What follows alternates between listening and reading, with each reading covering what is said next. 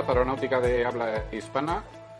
Eh, bueno, en un día muy especial para toda la comunidad aeronáutica y para los amantes de la aviación, como es que se está cumpliendo el centenario del primer vuelo del autogiro C4 aquí en la Comunidad de Madrid. Y para celebrarlo, pues no se nos ha ocurrido nada mejor, ¿eh?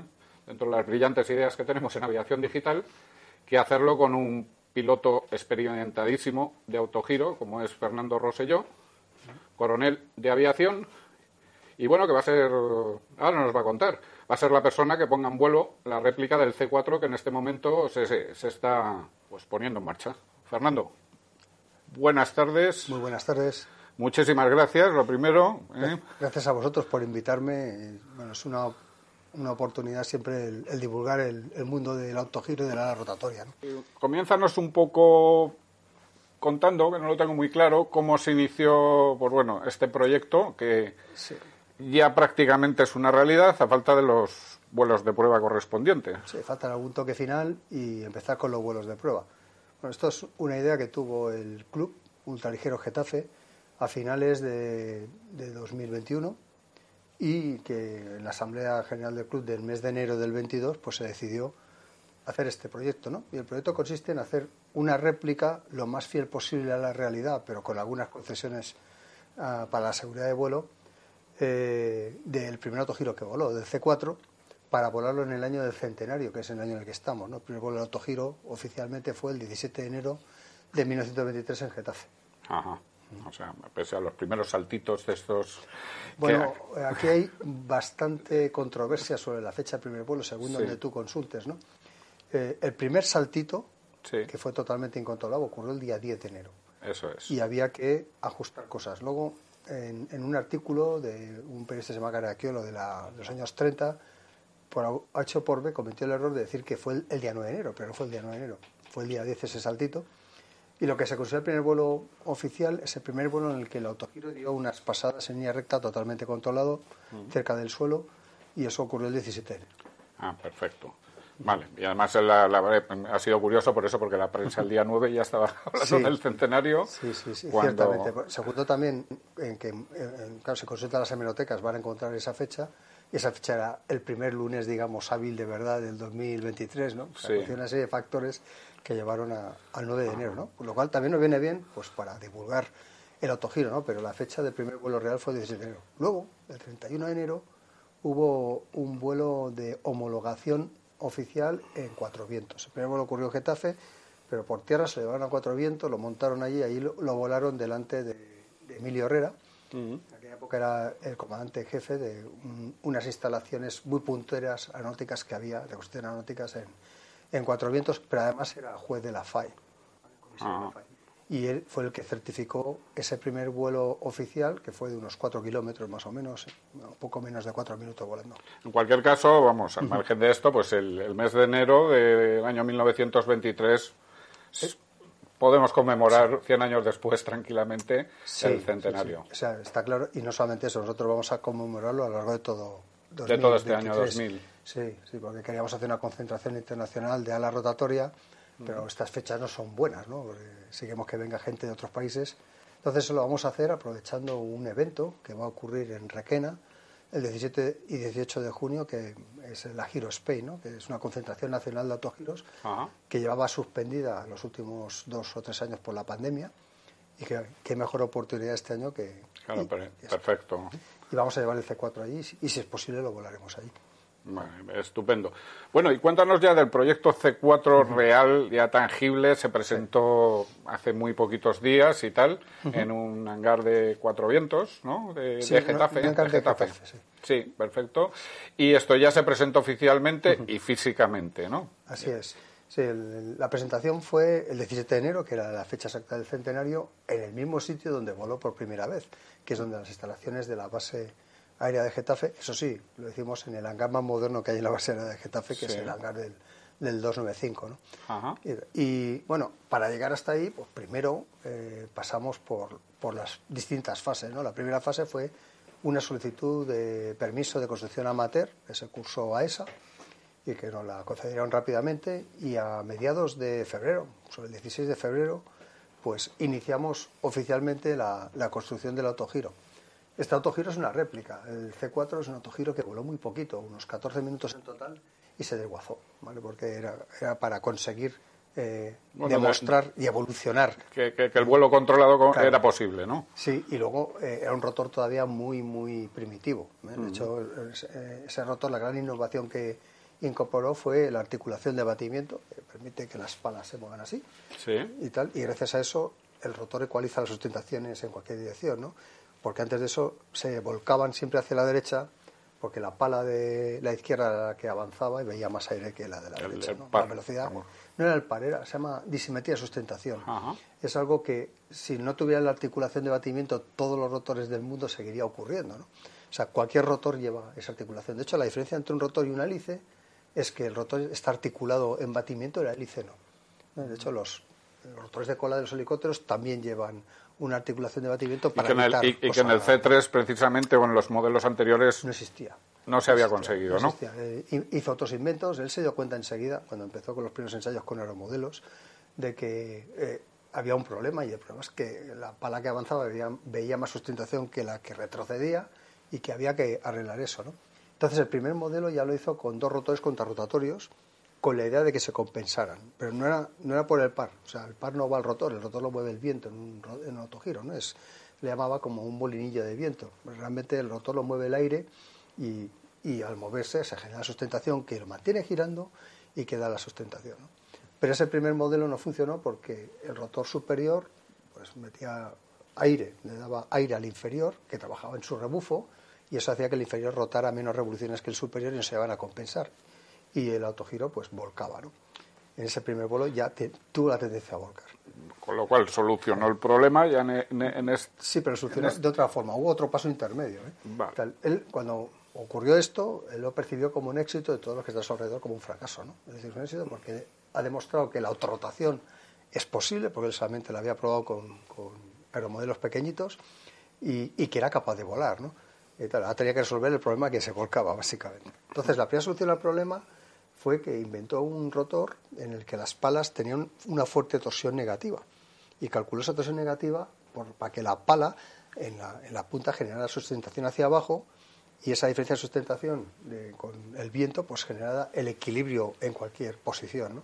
Esto lo calculó con su primera teoría que todavía era muy pues, pues muy inicial ¿no? y no funcionó no funcionó porque pasaban muchas más cosas, ¿no? Las palas se retorcían y eso no lo tenía controlado, muchos más problemas técnicos y entonces fue ya cuando se le ocurrió la idea del rotor articulado, porque lo que sí ocurrió es que esas palas se las puso en el remodelo que funcionaba perfectamente.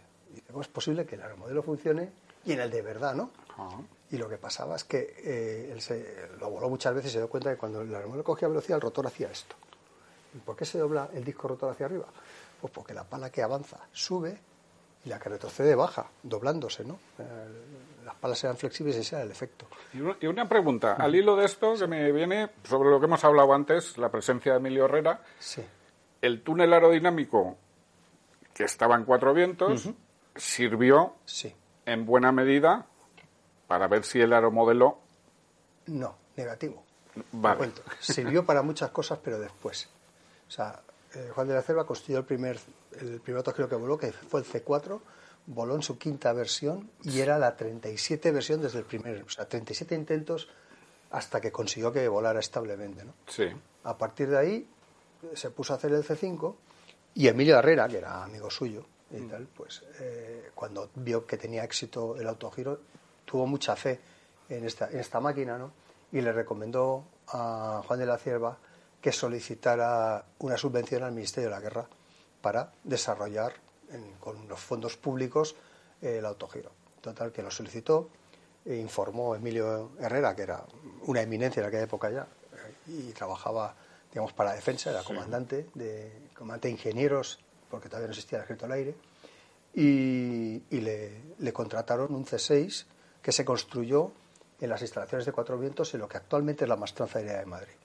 De hecho, yo muchas veces cuando voy a reuniones internacionales que se habla de sostenimiento y de ese tipo de cosas, siempre comento que la factoría más antigua del mundo en la rotatoria es la Mastanzaria de Madrid.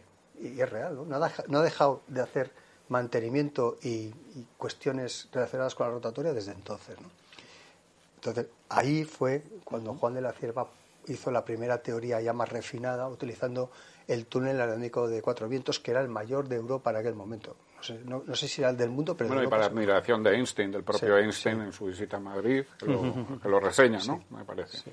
Curioso, ese túnel ya no está, ¿no? Pero el lugar en el que estaba ese túnel es la más de Madrid y actualmente es un taller de motores, donde mm. se, se, hace El edificio se conserva. Sí. ¿no? Y el contenido. El contenido es distinto. Sí, el contenido, en una ocasión hablé con el profesor Barcala que estaba intentando recuperar, no sé si tuviste la fortuna de conocerle. No, a Barcala no. Bueno, pues de la Universidad. Eh, al catedrático Ruiz sí. Ajá, sí, bueno, pues, pues eran de la, de la quinta. ¿eh? Y bueno, estaba intentando hacer una reconstrucción. Pero bueno, yendo a esto, que me alegro que me hayas precisado todas estas dudas, que por mi desconocimiento técnico.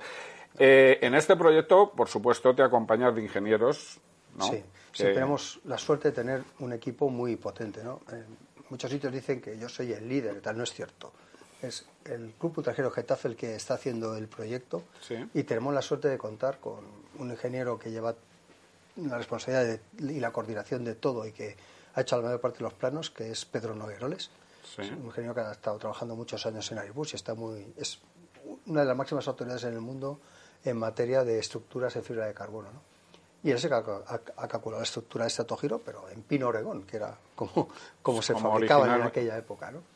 Y luego tenemos a Juan Manuel Arco, que es eh, un ingeniero especialista en la rotatoria, que estuvo trabajando en, AISA cuando se hizo el autogiro GN500 precisamente. Y luego las circunstancias de la vida le han llevado a trabajar en otros temas de ingeniería, que, de ingeniería que no están relacionados con la aviación, pero que está activo actualmente. Ha sido el que ha hecho los cálculos de los últimos autogiros de ELA, que es una fábrica española de autogiros que está en Fuente Vejuna. Es la fábrica que tuvimos además eh, ¿La visitasteis? no, la visitamos y en una ocasión nos encontramos allí. No sé si recordarás, hace un montón de años nos encontramos sí, allí. un evento allí muy importante hace unos años. Sí. Y tal, cuando se inauguró la nueva fábrica en, en Fuente Ovejuna, efectivamente.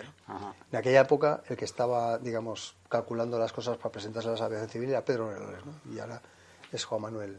O sea, que estás bien rodeado de ingenieros, de ingenieros. Y luego tenemos un equipo de fabricación hay varios eminentes constructores amateur que han hecho sus aviones, empezando por Pedro y algunos más, ¿no? Y hay otros tres o cuatro ingenieros aeronáuticos ¿eh? que están trabajando allí por, la pasión. Somos el club y, sí, porque además en muy poco tiempo se ha, se ha llevado a la práctica todo esto, ¿no? Que, nosotros nos planteamos eh, cómo es posible que llegue el año del centenario y que no, no se organice nadie, nada sonado, ¿no? Toda la razón. Ya unos años antes, en el año 2000 16 tuvimos la idea de intentar poner en vuelo el C-30 del Museo del Aire, que se lo fabricó la Maestra Albacete con fondos de Iberia y, que, llegó a volar, pero por circunstancias está allí y tal, que se puede visitar. Y, no nos dejaron, ¿no? porque es un BIC y como bien de interés cultural tiene un tratamiento parecido al de las meninas. ¿no? Sí, bueno. Total que ahí nos planteamos hacer un C-30, pero la parte de financiación no funcionó Total, que cuando llegó eh, eso, a finales del 21, tenemos que hacer algo y decidimos hacer el C4, pues porque fue el primer autogiro que voló y porque las técnicas de construcción que requeríamos las teníamos en nuestras manos. Nosotros éramos capaces de hacer una estructura en madera y de hacer todo lo que había que hacer para construirlo. El C30 es otra historia porque la estructura ya es metálica y, hace falta mucha más inversión y contratar cosas fuera. Y, con ese planteamiento, pues el, el 16 de febrero empezamos con, la impresión de los planos de la estructura en tamaño natural, que esto se puede ver en la página web, en las fases de desarrollo. Centenarioautogiro.com. Y, ahí empezamos a, pegar palitos que dice Pedro, ¿no? O sea, siguiendo exactamente los planos, poniéndolo encima, fuimos haciendo primero un costado, luego otro costado, luego la unimos con la parte inferior y la superior y quedó conformada la, estructura. Y luego, hablando de todo esto, claro, todo esto cuesta dinero, lógicamente. En la parte de financiación, eh, esto sí me llama la atención porque en España no, no eh, estamos muy habituados. Sí, ¿no? sí, esto es lo que falló en el proyecto anterior, fue eso precisamente. ¿no? Pues con la parte de financiación eh, tenemos la suerte y el compromiso de, de, varios sponsors muy importantes que nos van a ayudar. Pero nosotros hicimos esto ya pensando en que si había algún problema con la financiación lo íbamos a hacer igualmente pagándolo en nuestros bolsillos. Y así hemos empezado el camino. Una de las primeras cosas que hicimos fue una página web. En la página web hemos puesto un apartado inicial de crowdfunding y gracias a eso hemos conseguido pues, unos 4.000 euros aproximadamente que nos han permitido pagar algunos gastos. ¿no? Realmente los gastos de la estructura no son muy caros porque fue comprar la madera, cortar la carpintería y la hemos pagado nosotros, ¿no? La cola, que es Araldit, luego los, productos que hace falta para el entelado, el ceconite, todas esas cosas, pues eh, hemos aprovechado además mucho material de, aviones que ya están desguazados en Camaranilla, hemos tenido todo el apoyo de la Dormo también en este sentido y gracias a eso, sin gastar demasiado dinero, pero que hemos puesto en nuestros bolsillos, hemos arrancado, ¿no?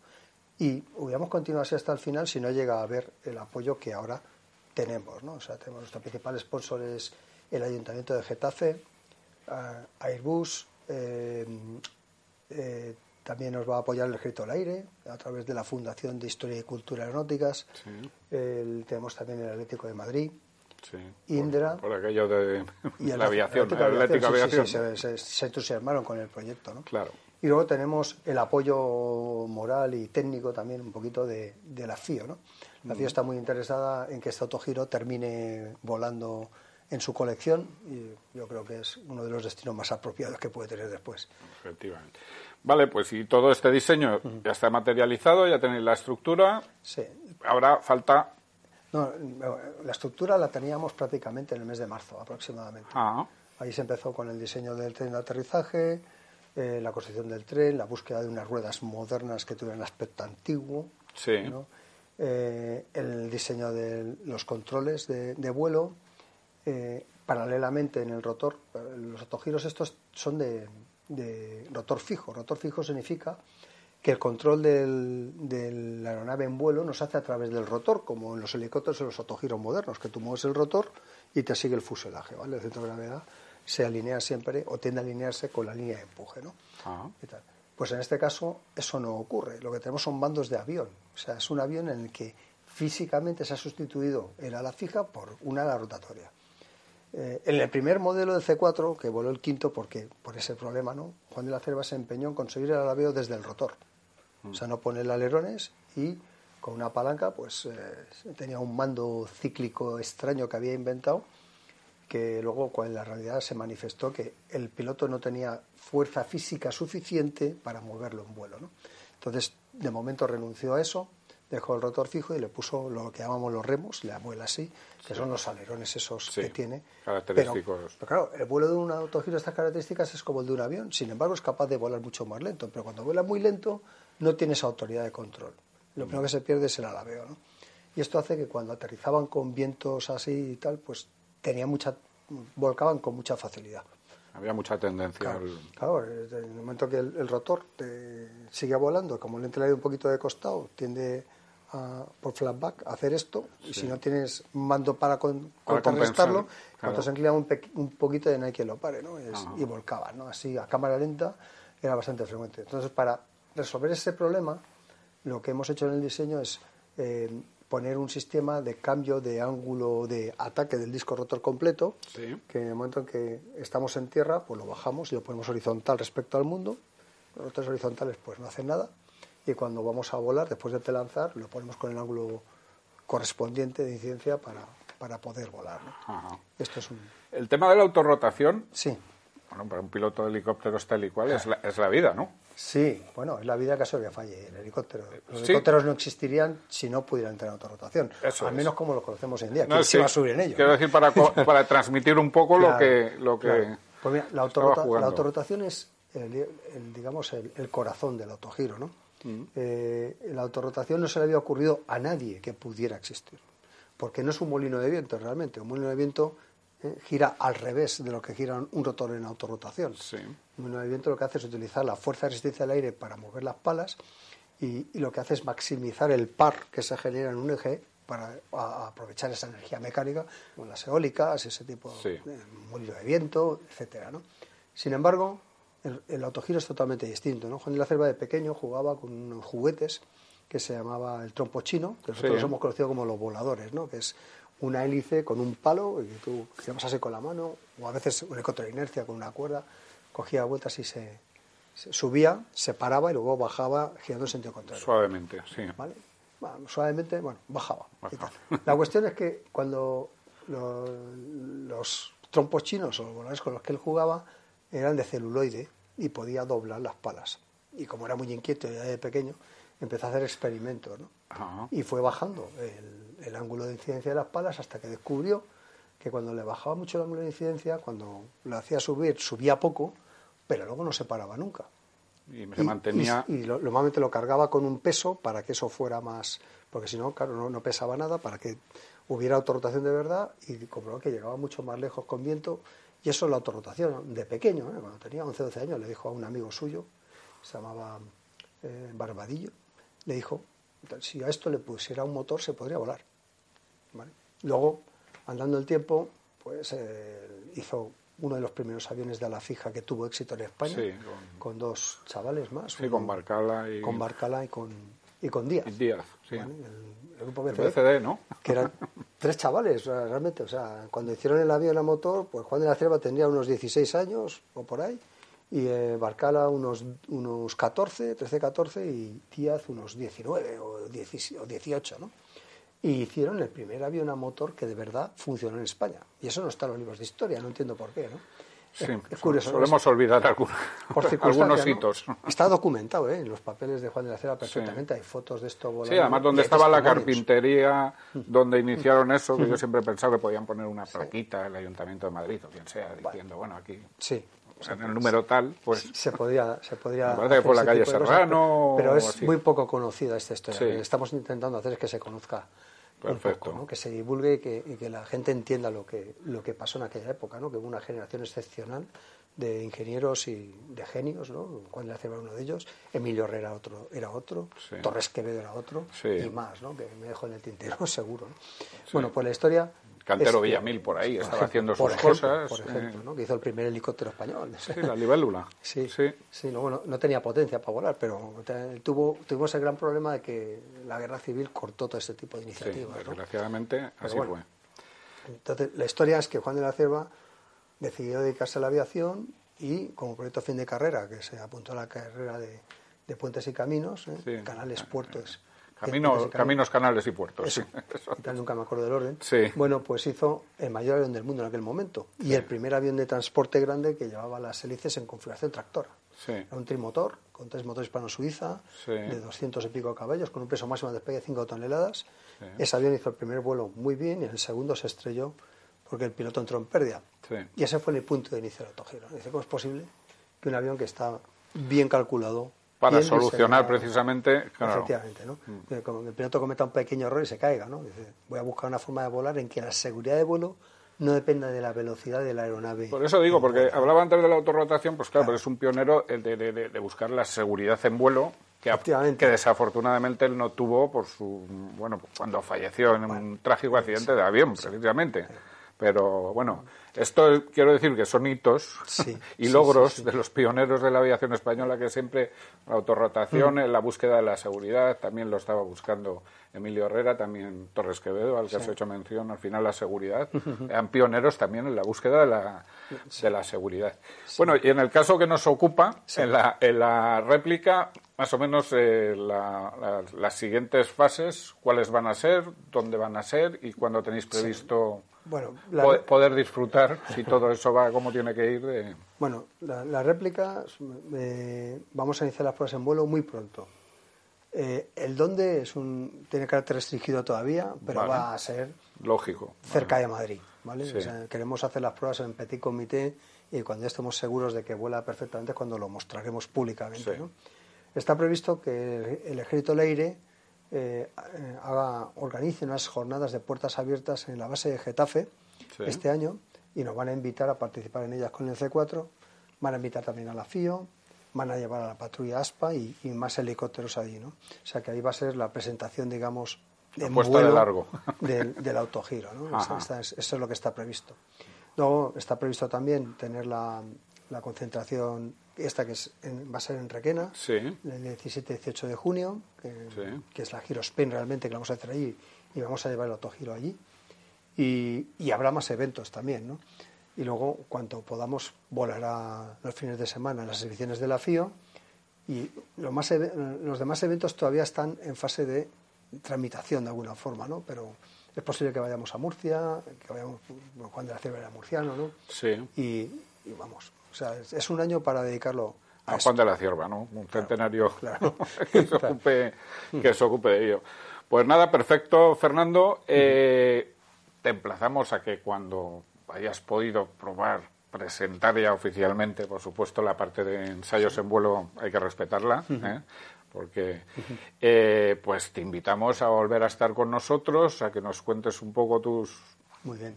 Tu sensación, que seguro que es, no sé si será como aquella del, del, del Guinness, aquel del vuelo a Canarias que ah, seguimos hace unos años. Sí, sí, eso, fue un récord FAI, es un récord mundial FAI. Porque el récord Guinness lo pedimos, pero no nos pedía mucho dinero para homologarlo, como 5.000 euros y no lo hicimos. No, era gratuito, ¿no? no era gratuito.